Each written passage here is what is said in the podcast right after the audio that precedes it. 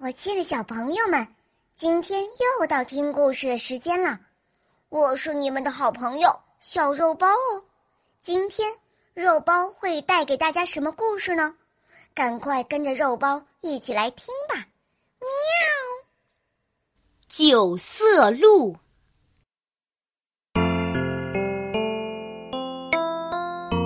恒河的旁边呀，住着一头鹿。它的毛有九种颜色，它的脚像雪一样洁白，跑起来的时候就像一片白云飞舞在彩虹之中，美丽的连太阳都要惊叹。九色鹿每天都到河边吃草喝水。有他的好朋友，一只乌鸦。有一天，从河的上游飘来一个人，好像是不小心掉到河里的。只见他拼命的挣扎，挣扎，一会儿沉下去，一会儿又浮上来。嘴里大声的喊着：“救命啊！救命啊！救命啊！救命啊！”九色鹿正在散步，听到了人的喊声，赶快跑到河边，不顾危险的跳进水里，用嘴咬住他的袖上岸来，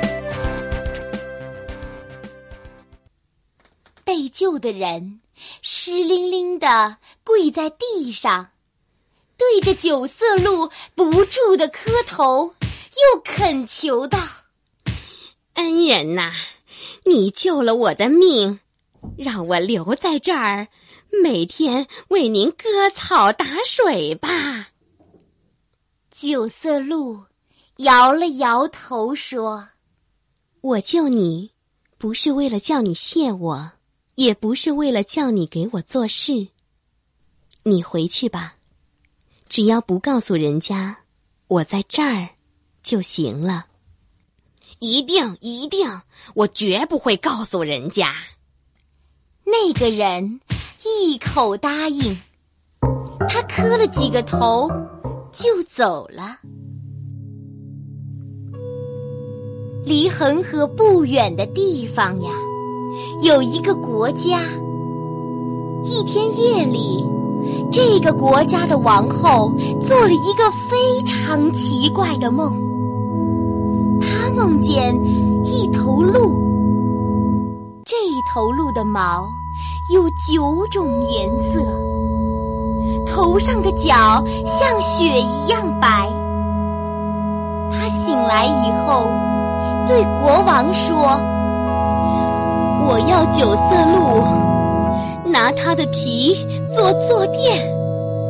你快给我找来，要不我就要死了。”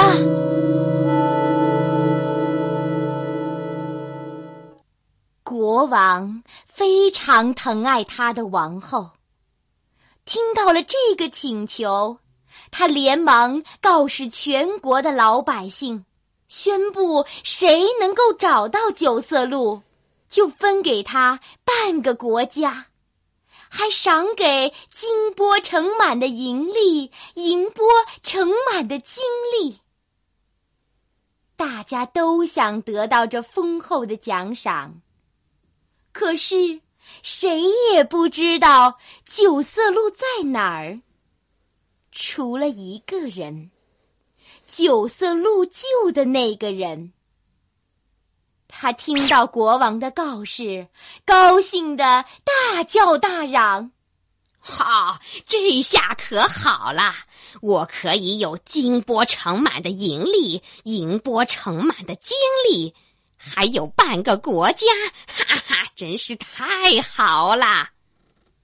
他只想着国王的奖赏。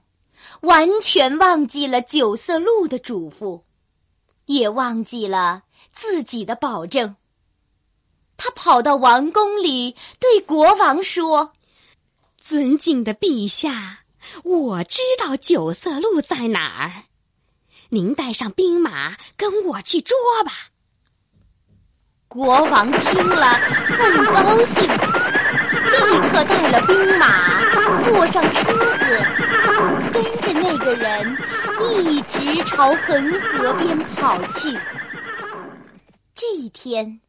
九色鹿正在打瞌睡，他的好朋友乌鸦站在树枝上，看见远远的来了一队兵马，急忙飞到九色鹿的身边，对他说：“快跑，快跑！一队兵马来了，怕是来捉你的。”九色鹿站起来，撒开腿就跑，可是。已经来不及了。国王的兵马团团围住了他，士兵们拉满了弓，就要射他。九色鹿停下来说：“你们别射我，我自己去见国王，我还有话对他说呢。”九色鹿来到国王跟前，对国王说。国王，是谁说我在这儿的呢？国王指了指那个告密的人。九色鹿很伤心的对国王说：“原来是他。当初我不顾危险的从恒河里把他救了上来，他答应我不告诉人家我在这儿。”国王。听了九色鹿的话，非常生气，就问那个人：“这是真的吗？九色鹿救了你，你为什么还要害他呢？”那个人羞愧的说不出话来。国王叫士兵们让开一条路，把九色鹿给放了。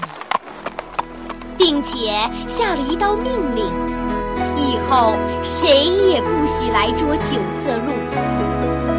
而那个可耻的告密者呢？他既没有拿到金波城的银利、银波城的金粒，也没有分到半个国家。王叫士兵把这个忘恩负义的人给绑起来。扔到恒河里去了。